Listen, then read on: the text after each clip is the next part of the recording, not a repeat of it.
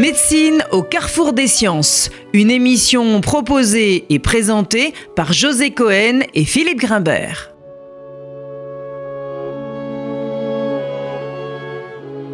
Bonjour à tous, bienvenue sur RCJ. Notre émission aujourd'hui sera consacrée à l'état des lieux, ou plutôt une réflexion sur la situation de la psychanalyse en France aujourd'hui. Quelle place cette discipline qui a dominé toutes les approches du psychisme humain au cours du XXe siècle imprégner toutes les cultures, influencer la plupart des sciences humaines en Occident et ailleurs, occupe-t-elle aujourd'hui? Alors évidemment, si nous abordons cette question, c'est bien entendu parce que le sentiment qui domine en ce début de troisième millénaire est bien celui de sa régression, ou du moins qu'elle est désormais appréhendée de façon plus négative, associée à ses excès ou à ce que certains dénoncent désormais comme ses archaïsmes. Notre époque semble en effet avoir consacré un changement considérable dans l'approche théorique et pratique du fonctionnement du psychisme humain et de ses principales pathologies, par le développement bien sûr des traitements pharmacologiques depuis la fin du siècle dernier, mais surtout aujourd'hui par le développement des neurosciences au sens large, neurobiologie et sciences cognitives en particulier. Alors l'avènement de l'homme neuronal sonne-t-il le glas d'une science ou d'une pratique d'ailleurs nous y reviendrons, qui a peut-être connu en France les prolongements les plus stimulants de la pensée freudienne, et c'est parmi d'autres l'une des questions que nous aborderons avec notre invité aujourd'hui, qui est certainement l'une des personnes qui a le plus réfléchi, enseigné, travaillé sur l'ensemble de ces questions, sur l'histoire du mouvement psychanalytique français. Elisabeth Roudinesco, universitaire, historienne et psychanalyste, que nous avons le grand plaisir de recevoir aujourd'hui sur RCJ pour deux émissions consacrées à ce sujet. Elisabeth Rodinesco, bonjour. Bonjour. Merci d'avoir répondu à ces invitations. J'aimerais donc, dans une première partie, que nous revenions sur un sujet que vous connaissez particulièrement bien, puisque vous en avez été l'une des principales historiennes, celui de l'histoire du mouvement psychanalytique français, qui nous permettra de comprendre peut-être pourquoi le sujet que nous aborderons dans la deuxième émission, qui est la question de sa confrontation avec les neurosciences, prend dans notre pays une dimension si particulière. Alors vous êtes bien sûr l'auteur d'une très complète et unique histoire de la psychanalyse en France parue chez Fayard il y a plus d'une dizaine d'années. Alors ma toute première question sera de vous demander de nous rappeler en quoi l'histoire du mouvement analytique français, l'histoire de la psychanalyse en France, a-t-il des aspects si particuliers, liés notamment bien sûr à l'histoire intellectuelle française de la moitié du XXe siècle et en particulier à l'émergence du courant lacanien, qui lui ont donné une certaine identité? Pourriez-vous prendre le temps de revenir sur l'histoire de ce mouvement, Elisabeth Roudinesco Si je reviens donc sur l'histoire du mouvement psychanalytique en France, oui. Euh, il y a en effet une certaine exception française, mais dans, dans tous les domaines, elle existe encore. Euh, c'est le seul pays au monde. La psychanalyse, d'abord, s'est implantée dans tous les pays du monde à partir de 1905-1910, parce qu'elle apportait cette approche de la psyché apportait quelque chose de nouveau qui était euh, euh, cette, exploration des profondeurs de soi. C'est une révolution de l'intime. On était bien avant les médicaments hein, euh, de, l'esprit. C'était fait pour les névrosés, pour les gens qui allaient mal dans, la société, pour les grands bourgeois au, départ. Hein. la clientèle de Freud sont des, grands bourgeois. Et c'est une aventure extraordinaire qui débute avec le sionisme, le féminisme, tous les mouvements d'émancipation. Freud la concevait comme une révolution de l'intime, pas une révolution politique, mais euh, comme une exploration d'une terre promise nouvelle, à savoir l'inconscient. Et il a donné une architecture euh, très intéressante à cette euh, exploration de l'inconscient, en quittant précisément la neurologie, qui pour lui... Dont il venait. Ah, bien sûr, mais, mais bien sûr qu'il venait de la neurologie, et tous les premiers freudiens, je dirais, venaient soit de la psychiatrie, soit de la médecine, ils étaient tous au départ médecins. Mais en quelque sorte, il fait une description de ce qu'est l'inconscient qui est finalement très littéraire. Très littéraire, et ça s'inscrit dans un mouvement intellectuel. C'est fascinant de décrire les instances euh, de l'inconscient, le moi, le surmoi, le ça sont devenus euh, des, termes, une conceptualité qui a changé l'approche de la philosophie, puisqu'on a introduit euh, l'inconscient, qui a changé l'approche de la littérature, puisque ça s'inspirait quand même de l'idée d'un moi profond. Hein. Alors en France, tout ce qui est quelque chose de novateur comme ça, c'est la classe intellectuelle s'en empare. Quelles ont été, quelle a été la, la caractéristique de la révolution freudienne en France, c'est les écrivains et notamment les surréalistes. Bien sûr, il y a eu des psychiatres. il y a eu euh, Marie Bonaparte, qui n'était pas psychiatre, qui était un personnage extravagant, mais très, très étonnante. Ça a fasciné le milieu psychiatrique d'un côté, mais surtout le milieu intellectuel. Pour les surréalistes, l'idée de cet au-delà de l'inconscience, de l'inconscience cachée, c'est une révélation. Et donc, pas seulement les surréalistes, tous les écrivains s'intéressent à cette question. Ça, c'est dans un premier temps, je dirais, les années juste après la Deuxième Guerre mondiale. Euh, et, donc on peut dire que c'est en France que ça a été alors vraiment conçu comme une vraie révolution, au sens politique du terme. Euh, il fallait l'allier d'ailleurs à la révolution sociale, socialiste. C'était vécu de cette façon-là. C'était pas le cas en Autriche et en Allemagne, par exemple? Alors, si, c'était aussi conçu comme une révolution. Mais Freud était un homme conservateur éclairé, des Lumières, et l'idée que ça puisse devenir un mouvement allié à une politique de subversion, c'est pas du tout son, son thème. Donc le, la, caractéristique quand même de la France, c'est ça, c'est que dans les années 20, ça s'implante d'abord tardivement. C'est d'abord tous les pays avant la, Première Guerre mondiale. L'histoire psychanalyse mondiale, c'est aussi l'histoire de, des guerres. Hein. Bien sûr. Donc tout ça naît dans cette Mittel Europa au sein d'une bourgeoisie belle époque, qui s'interroge plus sur elle-même que sur, euh, que sur le social. Il est comparable à Proust, Freud. Hein. Ce sont, c'est, des gens qui ont, c'est des grands bourgeois mélancoliques qui ont, qui veulent se soigner, aller mieux par, par quelque chose qui sorte des traitements de l'époque, euh, les bains, l'hydrothérapie, les, sanatoriums euh, à la Thomas Mann, on, traitait au fond les états psychique euh, par, par des traitements que Freud appelait peau de chambre. Je veux dire, certainement pas par la parole. Oui, et puis la Première Guerre mondiale ruine un peu ah, certains idéaux de l'unanisme traditionnel. La Première Guerre mondiale est un désastre. La Première Guerre mondiale est un désastre pour tout le monde, et notamment pour cette Europe qui va de là où est née la psychanalyse, la repas. Les premiers freudiens viennent de toutes les régions de l'Empire. C'est tous des juifs, à quelques exceptions près. Et ce sont des juifs des Lumières, de la Haskala, qui viennent de tous les coins de, l'Empire. Ils sont tous polyglottes. Ils sont tous, euh, je aime bien, moi, les premiers Viennois. Ils sont souvent extravagants. Euh, ils ont des théories euh, aberrantes. Freud est plutôt un élément de, sagesse au milieu des tout premiers Viennois.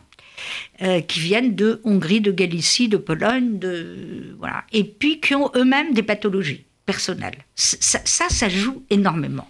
Il s'agit aussi de se soigner soi-même, puisque l'idée d'explorer son inconscient, euh, pour devenir psychanalyste, dès le départ, il faut explorer soi-même son inconscient pour écouter celui des autres. Donc c'est une révolution thérapeutique. Évidemment, ça intéresse dans le monde entier les écrivains, les mouvements d'avant-garde, mais beaucoup plus en France, et tardivement en France. Il y a une résistance à la psychanalyse, elle a toujours été haïe en France à ce moment-là, Hein, par les conservateurs et surtout par les universitaires euh, autour de Pierre Genet, autour de la psychologie française, des, des, médecins qui étaient, il faut le dire, chauvins. Pas tous antisémites, mais chauvins. C'était pour eux une théorie Bosch. On disait théorie Bosch. On disait pas théorie juive hein, à l'époque. Mais cette germanophobie cachait quand même un espèce de nationalisme. On venait de la, de la, guerre de 70, on allait vers la guerre de 14. Donc tout ce qui était allemand, euh, de langue allemande, était Bosch. Donc là, ce, à quoi vous faites référence, c'est avant la Première Guerre mondiale. Avant déjà la Première Guerre mondiale. donc, il y avait cette résistance, mais pas chez les intellectuels, pas chez les écrivains, et certainement pas ensuite chez les surréalistes qui disaient toujours vive l'Allemagne, vive Hegel, vive la, philosophie allemande. Donc eux, ils étaient anti-chauvins. Mais dans le milieu médical, c'était extrêmement chauvin. Pas Marie Bonaparte, mais Marie Bonaparte intervient à partir de 1925. Elle va se faire analyser par, par Freud à Vienne. Elle va être l'ambassadrice euh, de Freud. Elle est évidemment euh, euh, une Bonaparte qui a épousé le prince Georges de Grèce. Freud aimait beaucoup les histoires de princes et de princesses. C'est pas hasard si il est allé chercher des modèles dans la tragédie grecque. Pour Freud, l'homme est tragique. Voilà. Et il a un destin. Le modèle, c'est pas du tout les neurones, c'est pas ça du tout. Pour lui, le modèle, c'est les tragédies grecques. Nous sommes confrontés euh, à la douleur d'être nous-mêmes, voilà, c'est-à-dire avec un destin toujours tragique. C'est pas épouser, c'est pas le complexe d'Édipe ensuite qu'on a trop psychologisé, mais euh, ça reste le modèle, la tragédie grecque, c'est qu'on avance sans savoir ce qu'on fait. Il nous arrive des choses qu'on ne contrôle pas. Euh, parce qu'on est guidé par notre inconscient. Sa fascination sur les antiques. Euh, ah bah, c'est un, alors, il est très typique des, des hommes des Lumières de, de cette époque. Euh, L'égyptologie, l'Antiquité, les Grecs, il, parle, il écrit en latin. Je ils, ils, ont tous une culture je dirais, gréco-latine. Alors si on revient à la France, justement. Donc... Alors la France, voilà. La France, ça, va s'implanter essentiellement après la Deuxième Guerre mondiale, parce qu'il y a une résistance du milieu médical. La caractéristique aussi, c'est que euh, avant l'arrivée de Lacan, 1932, Lacan est, né en, 1901, avant l'arrivée de Lacan, la première génération, Marie Bonaparte, euh, euh, Laforgue, René Laforgue, euh, Édouard Pichon, c'est les premiers médecins qui forment la Société psychanalytique de Paris. Il n'y a aucun qui a une dimension comparable aux autres euh, disciples de Freud comme Sandor Ferenczi, Ernest Jode, qui sont vraiment, en plus des intellectuels, des médecins et qui ont une œuvre. En France, on n'a pas du tout ça. Ce sont des médecins, c'est une princesse, euh, mmh. c'est très atypique. Hein. Et donc, euh, les, là où ça passe, les années 20, les années 20, je vous rappelle qu'on a le même débat sur Einstein. Hein. Bien sûr. Le même débat sur Einstein. Est-ce que la théorie de la relativité est une théorie Bosch euh, il, faut, il faut comparer. Et euh, donc, les surréalistes s'emparent de ça. Mais Freud, il comprend pas. Quand, quand, André Breton vient le voir à Vienne, il est effrayé. L'écriture automatique. Il s'en méfie beaucoup d'ailleurs. Oui, comme il, il, est intelligent et poli. Euh, donc, c'est plus, plus, un homme du 19e siècle sur le plan oui, culturel et littéraire. Tout à fait dans la littérature classique. Quand Marie Bonaparte lui donne euh, Proust à lire, elle a des goûts littéraires insensés, elle, lui donne Proust à lire, et elle dit, elle dit dans la correspondance, un homosexuel perturbé, machin, Freud dit, je comprends surtout pas bien ce qu'il écrit. C'est-à-dire, ça l'ennuie. Ça l'ennuie, c'est pas du tout sa littérature. Donc, est-ce est que je résume bien si je dis qu'il y a un double mouvement? D'une part, un frein des milieux médicaux, mais par contre une imprégnation très importante dans le milieu des intellectuels. C'est ça. Alors, donc peut-être qu'on peut faire un bond un peu Alors, en. Lacan. Exactement. Alors, Lacan fait la jonction.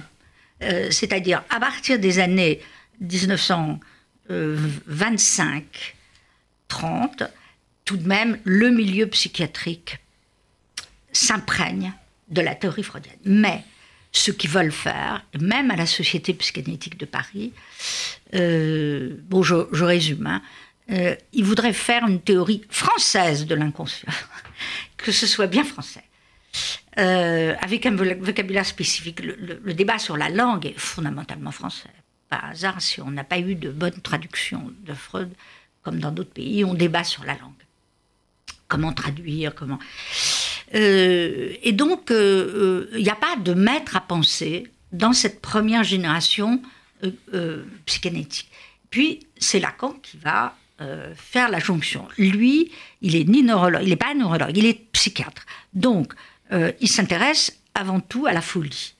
Alors, la question des psychoses est capitale. Freud pensait que la psychanalyse, c'était pour les névrosés. Ce qu'on appelait névrosés à l'époque, c'était beaucoup plus grave que les névroses d'aujourd'hui. Oui, la description des hystériques du 19e siècle fait plutôt penser à des états qu'on qualifierait volontiers de psychotiques aujourd'hui. Voilà. Pour Freud, le reste, c'était les maladies mentales, sauf que la totalité de ses disciples étaient psychiatres. Et que donc la grande révolution qui va venir de Jung euh, et, de la clinique du Borgosli en, Suisse, euh, on s'occupe quand même aussi des malades mentaux. Et c'est formidable, parce qu'au lieu de les traiter sans parole, on introduit l'idée que même s'ils sont délirants, ils ont quelque chose à dire. Et ça, donc y a, ça s'implante vraiment dans la psychiatrie. Et Lacan, qui, euh, vient d'un milieu euh, chauvin, de la, France profonde, se passionne pour les écrivains, les auteurs. Il est d'abord, il est, c'est un lecteur de Maurras. Il est, il est imprégné, de ça. on a beaucoup dit à tort que Lacan était maurassien, rien du tout. Lacan, il est Lacan. Donc il va s'imprégner de tout.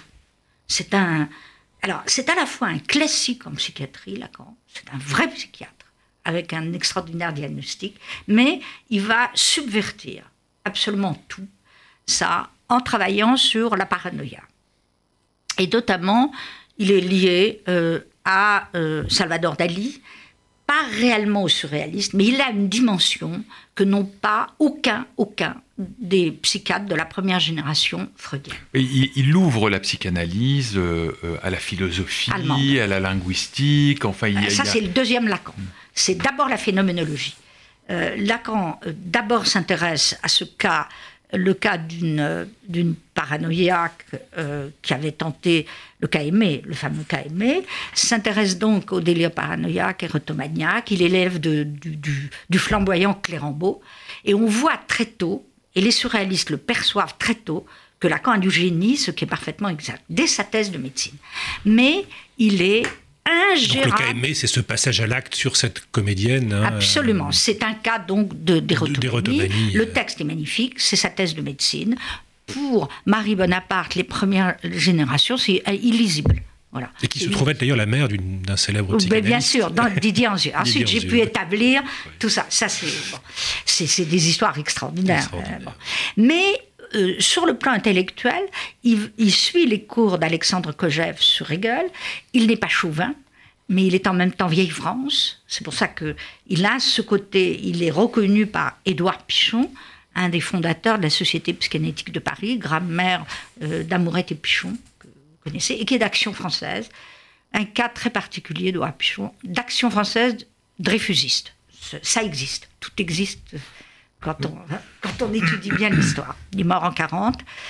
Euh, et donc, Pichon, qui veut lui faire la psychanalyse dite française, changer tous les concepts, voit émerger Lacan.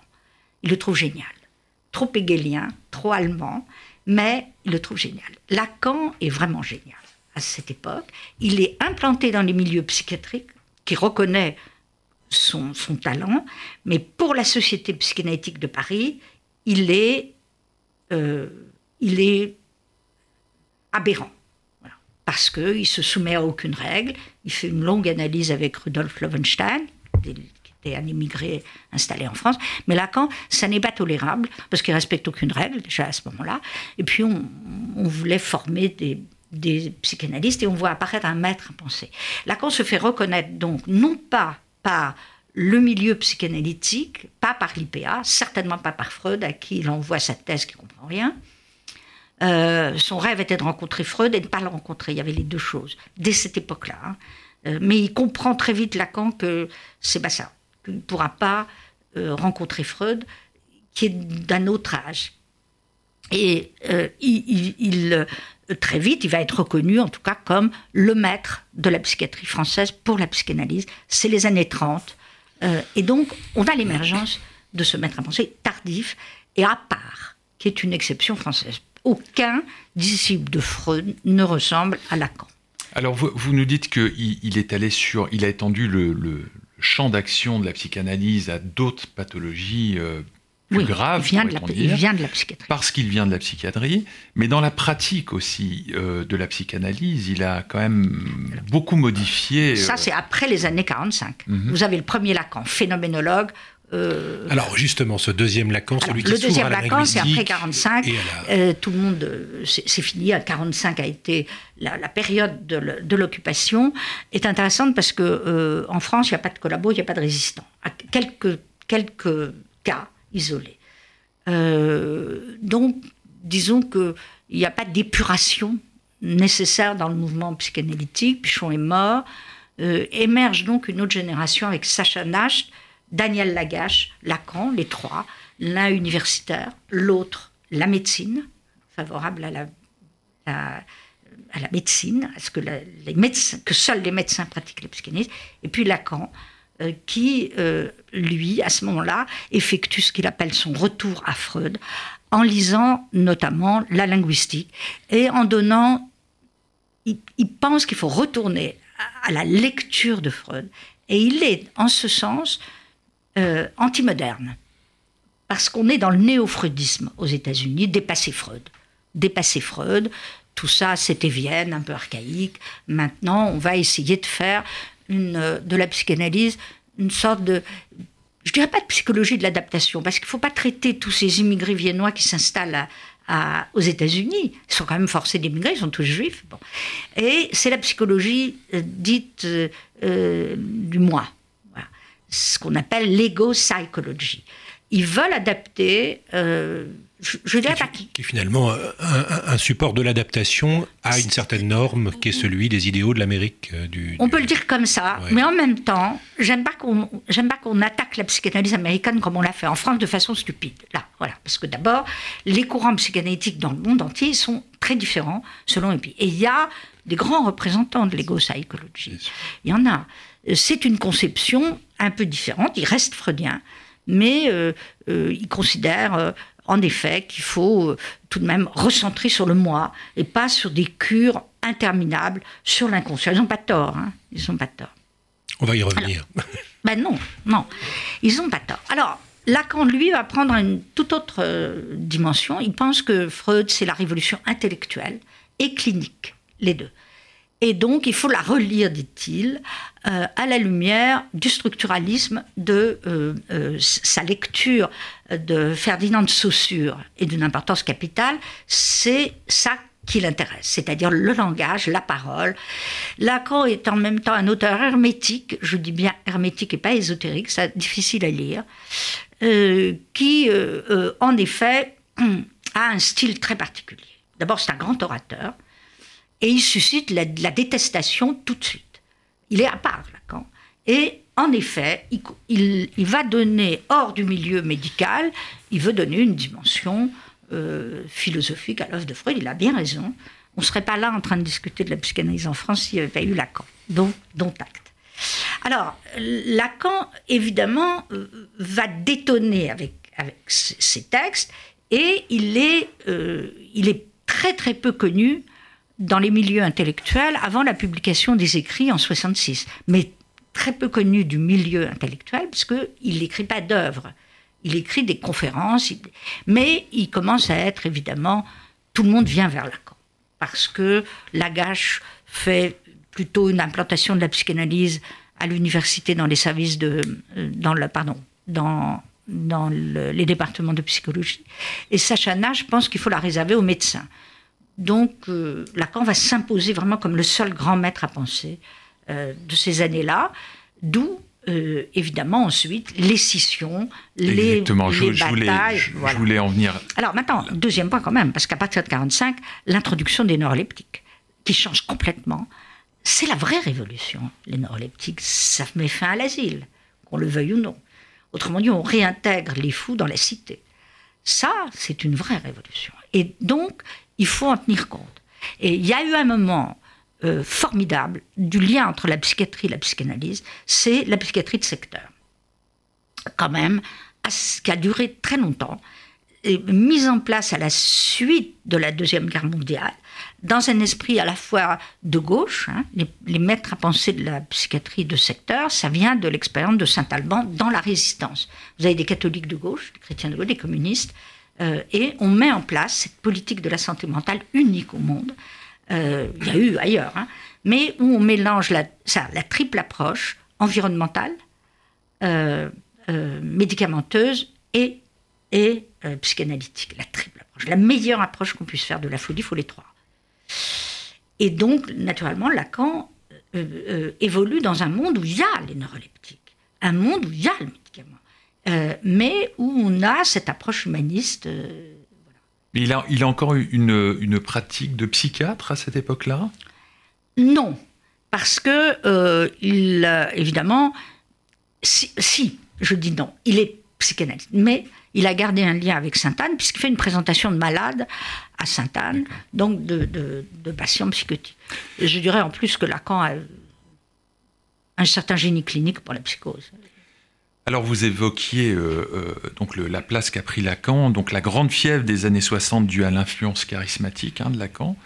Euh, cette grande fièvre a fini par retomber quelque peu, non seulement à cause de sa mort, mais aussi des, dissensions qui ont eu lieu dans les milieux lacaniens, qui ont entraîné beaucoup de désillusions, aussi à l'intérieur comme à l'extérieur de la psychanalyse. Ça a été aussi une période importante de l'histoire de la, de la Après 80, après la mort de Lacan. Je, je, dirais que j'aime pas trop utiliser le mot âge d'or, mais je crois que entre la fondation par Lacan de l'école freudienne de Paris qui a fait qu'il n'était plus lié à l'international freudienne, euh, quand même, il a, il a euh, eu une importance capitale parce que, il, au fond, il a émergé en même temps, historiquement, que Foucault, Derrida, Deleuze, euh, et surtout il s'appuyait aussi sur les Donc, donc, si vous voulez, il y avait, il a été regardé, considéré aussi comme un des grands intellectuels de cette époque, avec son séminaire qu'il donnait euh, à l'université. Alors maintenant, je dirais que il s'est passé pour Lacan ce qui s'est passé pour toute grande théorie avancée, euh, spectaculaire. Ensuite, ça se dogmatise. Euh, c'est une vraie réflexion. Pourquoi les révolutions se terminent mal Enfin, pourquoi le moment euh, flamboyant, euh, émancipateur, ensuite tourne en son, contraire. Euh, pas Lacan et pas le seul, c'est arrivé à l'école anglaise avec Mélanie Klein. Ça a commencé magnifiquement. Mélanie Klein elle a inventé la psychanalyse des enfants dans l'entre-deux-guerres, puis ensuite ça s'est terminé en dogme. Alors, il y a eu évidemment ce spectacle, après la mort de Lacan, de ces groupuscules qui ressemblent au fond aux groupuscules trotskistes, maoïstes. Il y, a ça, hein. il, y a, une analogie avec le mouvement socialiste. est ce que c'est devenu, c'est évident. Euh, chez Lacan. Désillusionné par ses utopies politiques, vous croyez aussi?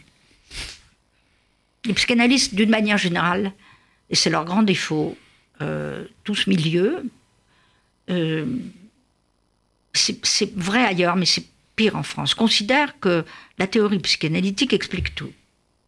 Et donc, politiquement, ils sont non engagés. Voilà. Parce que tout.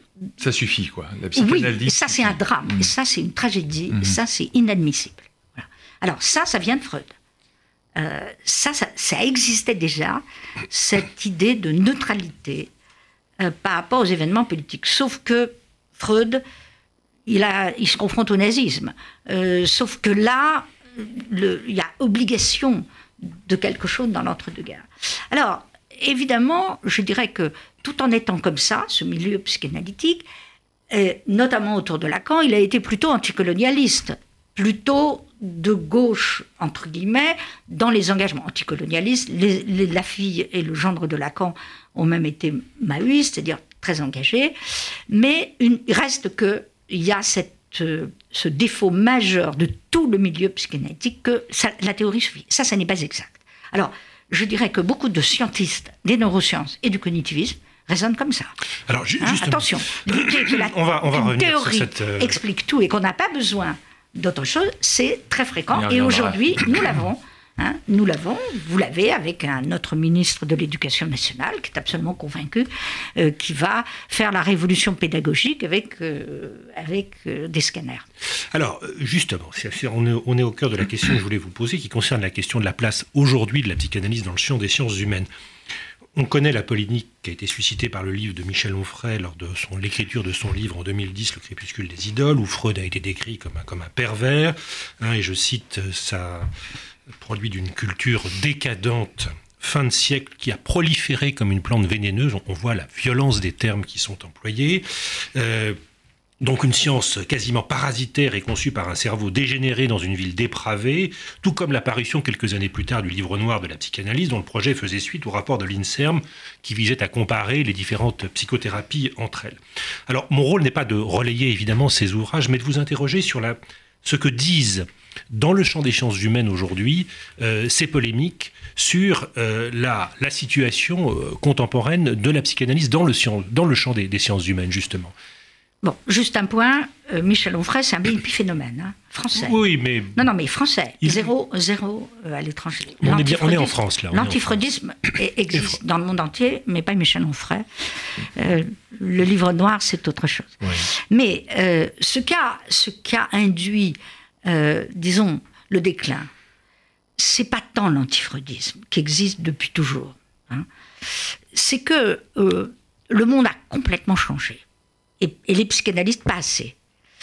Euh, maintenant, est-ce que c'était possible de changer? Autrement dit, aujourd'hui, la psychiatrie, et c'est un désastre, est redevenue strictement biologique. Il n'y a pas d'approche environnementale ou psychique. Les psychiatres sont aujourd'hui dans, exclusivement dans les médicaments. Ils en souffrent d'ailleurs.